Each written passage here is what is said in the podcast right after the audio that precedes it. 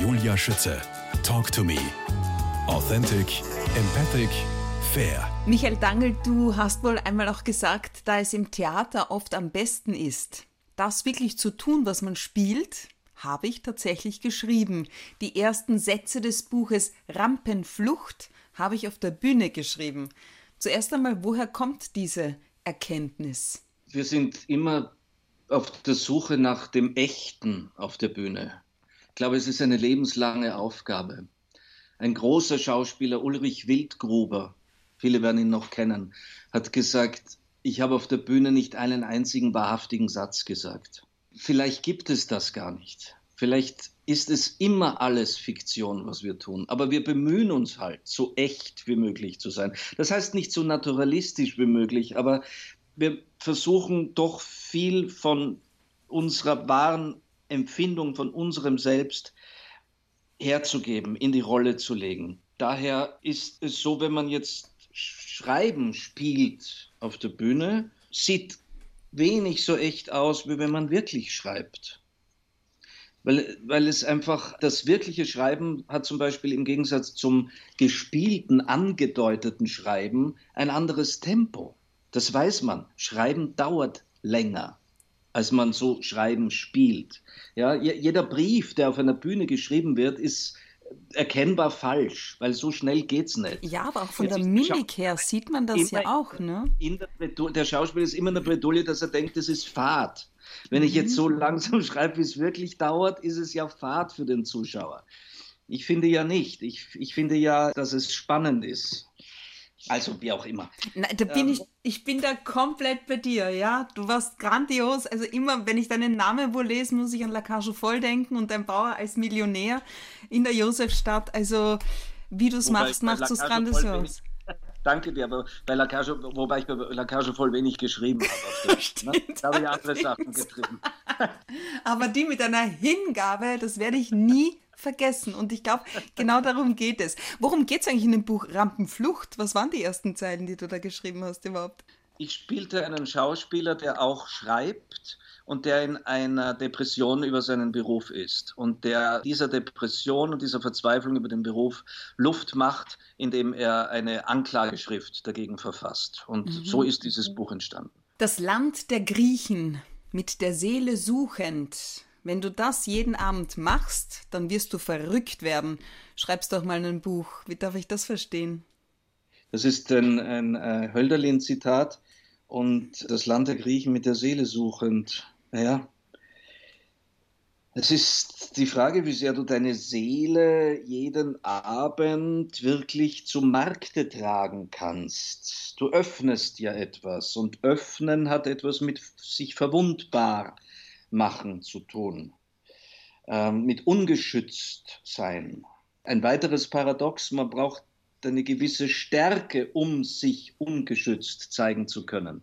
Manchmal fühlt man sich aber selbst so schwach, dass man sagt, ich kann mich jetzt, es wird gefährlich, wenn ich mich jetzt wenn ich mich jetzt wirklich vollkommen öffne, weil dann irgendwie das so die Schleusen geöffnet sind. Ich weiß nicht, wo es mich dann hintreibt. Man muss auch auf sich aufpassen als Mensch. Ich weiß, wo es dich am 4. September hintreibt. Theater im ja. Park, Wien 3. Ja. Mit Konstantin Wecker. Ich freue mich sehr. Die Zusammenarbeit mit dem Konstantin Wecker besteht jetzt schon länger. Wir haben eine der wenigen Sachen, die im Juli auf einer Bühne stattfinden durften, war im Gärtnerplatztheater in München, wo ich ja auch seit paar Jahren den Professor Higgins in My Fair Lady spiele, ein Konzert nach einem Buch von Konstantin Wecker. Ich habe einen Roman von ihm äh, zu einer Konzertfassung gemacht, die wir mit ihm, mit einer Kollegin und dem Orchester des Staatstheaters am Gärtnerplatz aufgeführt haben. Und das Konzert im Theater im Park am 4. September ist eine vollkommene Premiere. Es stellt die Lyrik des Konstantin Wecker mehr als sonst in den Mittelpunkt, indem Texte von ihm, Gedichte, die die Leute viel, viel weniger kennen als jetzt seine Lieder, von Schauspielern, eben von der Dörte Lisewski und mir gesprochen werden. Natürlich wird Konstantin singen, er ist am Klavier und er singt Lieder, aber auch zum Teil Lieder, die man vielleicht nicht so kennt, frühere Lieder. Und es soll ein lyrischer, poetischer Abend werden, der allerdings, sonst wäre es ja nicht Wecker, nicht unpolitisch sein wird, äh, also durchaus natürlich eine Haltung hat. Aber es ist eine Premiere und wir sind jetzt in der Vorbereitung und freuen uns sehr darauf. Das kann man vorstellen. Welche Bedeutung haben solche oder hat genau dieses Konzert, diese Begegnung für dich? Konstantin Wecker ist wie wahrscheinlich viele bei vielen Menschen begleitet er uns schon ein Leben lang. Ich spreche jetzt Texte von ihm, Gedichte, die ich ihn vortragen gehört habe auf einer Bühne, als ich noch ein Kind war. Das ist schon ein unglaubliches Gefühl. Und dann sagt er, ah, das finde ich super, dass du das liest und dass du das machst. Und das ist schon ganz, ganz, ganz toll. Der Konstantin Wecker ist ein Mensch, der vielen, vielen Millionen, muss man sagen, wenn man die ganzen Jahrzehnte und Konzerte zusammenrechnet, Mut gemacht hat. Mut gemacht hat für ihr Leben, für die Bewältigung ihres Lebens, Mut gemacht hat, sich nicht einschüchtern zu lassen, Mut gemacht hat, gegen Autoritäten anzugehen, Mut gemacht hat, zu leben, auch maßlos zu sein, sich Tatsächlich. auszuprobieren. Ja. Mhm. Mich hat er sehr beeinflusst. Dass ich jetzt seit, seit einigen Jahren mit ihm befreundet bin und zusammenarbeite, ist natürlich ein, eine ganz große Erfüllung. Das ist wunderschön. Ja. In einer Zeit zunehmender Unsicherheit gewinnen Dinge an Bedeutung, die zu normalen Zeiten kaum das Heben der Augenbraue wert wären. Geht's dir auch so? Das ist ein kluger Satz und sehr wahr. Das haben wir jetzt, glaube ich, alle in den letzten Monaten erlebt jeder auf seine Art. Ich gehöre jetzt nicht zu denen, die sagen, ein Segen, dass das passiert ist, weil ich finde, es hat zu viel Schlechtes gebracht und bringt es weiterhin. Es sind zu viele Menschen erstmal krank geworden und gestorben, es sind zu viele Menschen, haben ihre Existenz verloren und zu viele Menschen müssen weiter sehr, sehr kämpfen mit den Folgen einerseits der Pandemie, andererseits der Maßnahmen, die Pandemie einzudämmen. Jeder für sich wird aber Sachen entdeckt haben, wo man eine Qualität daraus gezogen hat und vielleicht etwas gelernt hat für die Zukunft. Ganz bestimmt hat es, hat es den Blick geschärft auf etwas, an dem wir sonst vorübergehen. Es hat sicher ein mehr Zeit gegeben, ein genaueres Hinschauen auf das, woran wir sonst vorbeigehen. In der Hinsicht haben solche Krisen sicherlich ihr Gutes wie jede Krankheit, jede persönliche Krankheit eines Menschen, eines Individuums, die er übersteht, von der er wieder gesund wird, auch einen seelisch heilenden Effekt. Was bedeutet dir dein jüngstes, dein neues Buch Anfisa zu dir? Was bedeutet der Titel? Die Sehnsucht, zu ihr hinzukommen. Es ist ja entstanden wenige Tage nach dem Lockdown im März habe ich begonnen, mich hinzusetzen und einen Brief zu schreiben. Meine Tochter lebt mit meiner Frau, die aus Berufsgründen in St. Petersburg lebt. Sie ist Musikerin und spielt dort am Marinsky-Theater. Sie ist auch St. Petersburgerin und deswegen leben die in St. Petersburg und nicht hier in Wien. Normalerweise reisen wir sehr viel. Normalerweise ist der Sommer unsere heilige Zeit, die wir miteinander verbringen. Im März hat man schon absehen können, dass das, naja, zumindest ein paar Wochen dauern wird. Das mhm. dachte ich damals noch. Ja. Auf jeden Fall Zeit genug, einen ausführlichen Brief zu schreiben, in dem ich mich mit den ersten zehn Lebensjahren unserer Tochter beschäftige, unsere Geschichte miteinander. Und meine Hoffnung war eigentlich, dass ich früher, als der Brief zu Ende ist, dann oh äh, packe und hinfliege. Mhm. Deswegen eigentlich die Sehnsucht immer zu dir, Anfissa, zu dir, weil das Ganze eine im Grunde genommen verhinderte Reisebewegung ist. Ich sage, ich verwandle mich in einen Zugvogel oder in einen Seevogel mit dem Buch, ja, und fliege über die Grenzen weg mit meiner Feder, mit der ich schreibe, ja. Und was man natürlich nicht oder was ich nicht wusste, ist, dass äh, der Brief dann zu Ende ist und aber noch keine Rede davon ist, dass ich mit Fleisch und Blut wieder hin kann. Und äh, das ist bis äh, ist dann sehr, sehr lange nicht geschehen. Mhm. Kinder heilen die Seele. Woher kommt diese Erkenntnis oder ist das eine Überzeugung? Aus welchem Grund hast du das gleich zu Beginn in diesem Buch geschrieben? Ja, weil wie, so vieles Dostoevsky eine Wahrheit in so einen kurzen Satz gebracht hat, prägnanter kann man es nicht sagen. Es ist ja ein Credo, das in dem Buch vorkommt, die Ansprache an meine Tochter, du hast mir die Welt gezeigt.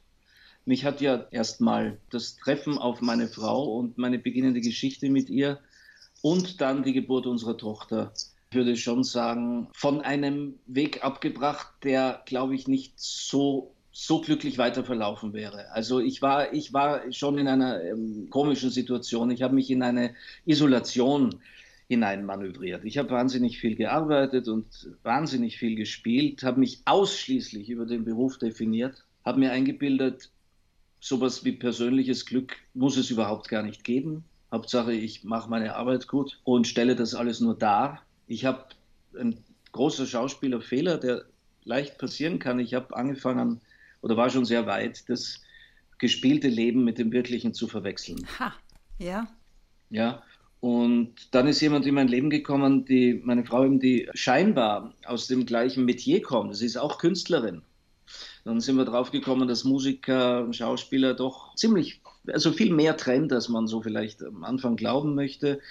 Und die eine, natürlich auch eine Vollblutkünstlerin ist. Ich behaupte ja für mich manchmal eine, ich, ich finde ja größere Künstlerin als ich unfassbar, was sie mit ihrem Instrument schafft, wie eng ihre Beziehung zu dem Instrument ist. Aber trotzdem hat sie einen anderen Blick auf die Welt gehabt und einen anderen Umgang mit ihrem Leben. Und ich sage in dem Buch, dass sie so irgendwie die Fenster aufgerissen hat in meinem Leben.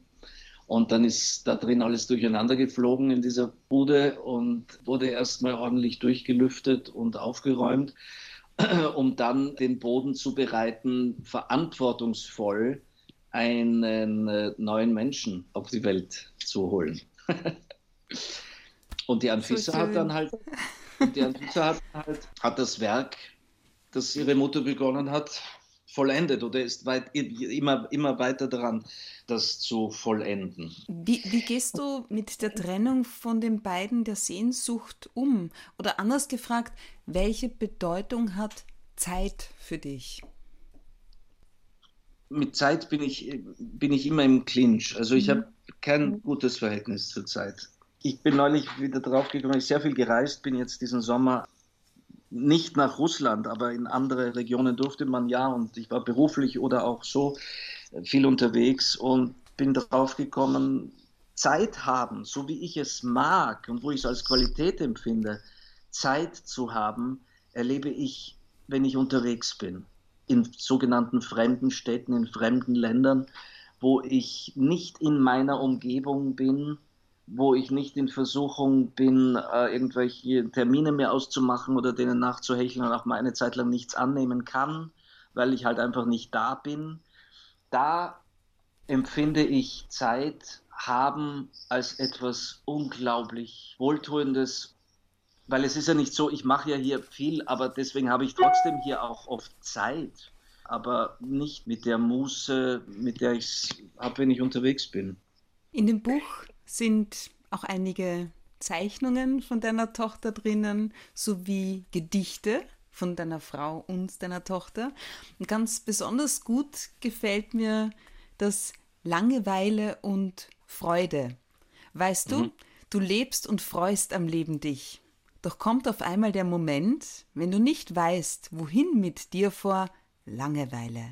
Langeweile, das ist Traurigkeit, ist Schwermut, ungebetenes Weh und gar so zäh. Freude ist, wenn deine Seele feiert, zu laufen, springen, fröhlich sein, kannst du dich nicht genug beeilen. Doch kommt auf einmal der Moment, wenn du nicht weißt, wohin mit dir vor Langeweile. Das ist schön, ne? Ja, das ist, das ist von Anne Fisser. Das hat sie Was steht da? Mit acht, acht Jahr? Jahren. Ja, ja. Also Drum... sie hat es Russisch geschrieben und ich habe es übersetzt, ja. Ja, da frage ich mich, woher kannst du so gut Russisch? Ich habe es angefangen zu lernen, als ich meine Frau kennengelernt habe. Wir haben die ersten zwei Jahre Englisch gesprochen miteinander. Übrigens auch sehr viel über Skype. Und dann hat sie sehr schnell sehr gut Deutsch gelernt und äh, ich mehr zum, naja, zum Spaß oder äh, eigentlich wäre mir gesagt, wichtiger, dass du Deutsch lernst. Und ich bin aber sehr froh, jetzt hauptsächlich deswegen, weil ja Russisch die dominierendere Sprache für meine Tochter momentan ist, weil sie halt in Russland lebt und dass ich nicht so ganz ahnungslos davon bin. Das ist mir schon wichtig, ja. Aber dann natürlich habe ich das Großprojekt unternommen, von Dostoevsky im Original zu lesen vor drei Jahren. Hat mir viel Zeit dafür gegeben. Wie sieht es mit deinen Italienischkenntnissen aus? Ja, die sind lustigerweise jetzt wieder besser. Ich habe die in der ganzen Zeit des Russischlernens vernachlässigt. Als ich dann aber in Italien war und wieder angefangen habe zu sprechen, habe ich bemerkt, dass etwas Unglaubliches passiert, obwohl ich mich jahrelang mit der Sprache, die ich so einigermaßen konnte, überhaupt nicht beschäftigt habe habe ich nicht nur nahtlos da wieder angefangen, wo ich die Jahre vorher aufgehört habe, sondern das Gefühl, ich kann sogar besser als vorher. Also ist, ist das nicht erstaunlich? Ja. Und deswegen glaube ich, es gibt sowas wie ein Fremdsprachenzentrum im Kopf. Ja, das Amt für Fremdsprachen im Kopf, das irgendwie wahnsinnig aktiviert ist durch das Russischlernen. Und da ist so das Italienische mit, mit aktiv geblieben. Eben, anders wir es nicht erklären. Aus welchem Grund schlägt Natürlich dein... passieren dann Fehler. Also ich, ich, ich antworte dann schon mal, äh, äh wo, wo also Kaffee da, sage sag ich dann. Ne? Das, ja. Passiert Lustig. Jetzt, Michael Dangel, aus welchem Grund schlägt dein Herz und gehört deine Liebe auch Grado? Gerade erst ist von deinem Grado-Buch die sechste Auflage erschienen. Ja, auch das ist natürlich eine Riesenfreude, dass die Leute das so gerne lesen und dass die Gradeser selbst mir mit so einer Dankbarkeit entgegenkommen, obwohl eigentlich ich ihnen dankbar sein müsste, dass sie mir Stoff gegeben haben für dieses Buch. Ich glaube, es geht nicht nur darum, dass viele Leute mit meinem Buch in der Hand durch Grado gehen und dann sagen, ah schau, da müssen wir hingehen, da müssen wir hingehen, sondern sie spüren oder wissen, dass das Buch mit einer ganz großen Liebe zu ihrem Ort und zu ihnen geschrieben ist. Und das äh, geben sie mir an Zuneigung zurück. Ja. Grado ist von Beginn meiner Wiener Zeit, die ja nun, wie wir gehört haben, schon einige Jahre währt, der Fluchtpunkt gewesen oder der, der ich habe geschaut, wo ist der nächste Punkt am Meer? Und das ist von Wien aus mhm. tatsächlich Grado. Und dann bin ich zum ersten über diesen Damm gefahren. Ich kannte das ich schon. Ich finde, da beginnt das, oder? Wenn du das, wenn ja, du ja, den ja. Damm fährst und dann. Ja, und du Fenster aufmachst und die Luft strömt oh. Wagen ein. Oh. Es stimmt tatsächlich. Ich muss sagen, also als gebürtige Kärntnerin, ich bin ja in Grado quasi aufgewachsen, ja, in der Villa ja, Erika ja. oder in der Villa Romana und vis-à-vis der Cesare, das Café Cristallo vis-à-vis, wenn du das kennst. Wo ja. bist du denn da besonders gern? Denn dein Buch heißt ja Grado abseits der Pfade. Oder findet man dich auch beim Cesare? Auch, aber im Zweifelsfall findet man mich immer dort, wo die Sonne hinscheint. Ich habe schon überlegt, ein ganzes Kapitel reinzugeben, wo man den ganzen Tag Sonne hat, weil da bin ich ein Spezialist. Ich bin halt einer, der es verträgt, vom Sonnenaufgang bis Untergang pausenlos auch bei 40 Grad in der Sonne zu sein. Ich werde für verrückt erklärt von allen. Es ist auch übrigens das Grado-Buch ausschließlich im Freien und ausschließlich in der Sonne entstanden. Böse Zungen können jetzt behaupten, das merkt man auch. Nein, und, ähm, ich, äh, und deswegen weiß ich einfach, weil ich so süchtig danach bin, wo kommt die Sonne als erstes hin in der Früh und wo ist sie am Abend am längsten? Also da findet man mich immer, nein, ich, ich habe keinen festen Platz in Grado. Ich habe viele, viele Orte, wo ich gewohnt habe oder immer wieder wohne, Hotels. Natürlich sehr gerne am alten Hafen, aber ich bin jetzt seit längerem immer mit dem Fahrrad unterwegs und da ist man ja sehr schnell von einem zum anderen und überrasche mich selber. Ich überrasche mich selber. Ich bin dann an der Spiaggia Azzurra und auf einmal bin ich dann aber wieder draußen Richtung Pineta und äh, oder dann auf einmal springe ich auf das Boot und fahre zu der Wallfahrtsinsel St. Barbana rüber, ja.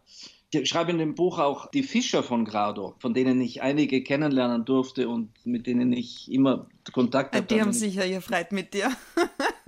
das ist eine tolle Gesellschaft und die sagen, dass es in allerletzter Minute entschieden wird, ob sie überhaupt rausfahren und wo die Fahrt hingeht. Das hängt einfach vom Wind, vom Wetter, vom Seegang ab. Und das ist so eine tolle Lebenshaltung. Ach, könnte man nur sein Leben so gestalten. Und in Grado oder wenn ich unterwegs bin, gönne ich mir das halt, die Nase in den Wind zu halten. Und ich sage im Buch, seien, machen Sie es auch so, seien Sie eine Möwe ja, zu den Reisenden uns nicht zu viel vornehmen, schauen, wo, wo der Tag hinführt.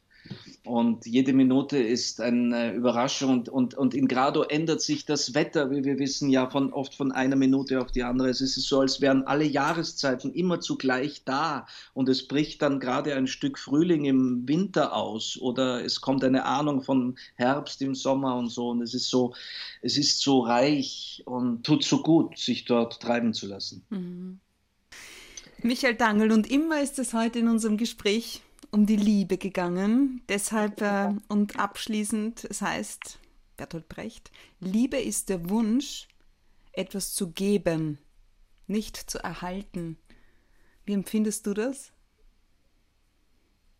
Das ist äh, eine wunderbare Definition, weil Liebe, Liebe fordert nichts. Mhm. Liebe fordert nichts. Liebe will lieben. Liebe, Liebe kann nur lieben deswegen ist noch ein zweites Ach in dieser Sendung. Ach könnte man sich nur ganz der Liebe ausliefern. Man wäre gerettet. Michael Dange, dem ist nichts mehr hinzuzufügen. Danke, danke, danke für das schöne Gespräch. Alles Liebe für dich und deine Familie. Ich hoffe, ihr ja. seid bald wieder benannt. Viel Erfolg mit und für deine spannenden Projekte. Da hätten wir GLaDOS Uraufführung von Die Liebe Geld am 24. September in der Josefstadt. Die Dreharbeiten für die Fortsetzung. Teil 4 vom Vienna Blatt. Die Servus TV Premiere von Virginia Hill am Sonntag, 6. September und übermorgen 4. September 19.30 Uhr das Konzert gemeinsam mit Konstantin Wecker und Dörte Lisewski im Theater im Park in Wien im dritten Bezirk. Ich bedanke mich für das schöne Gespräch. Danke.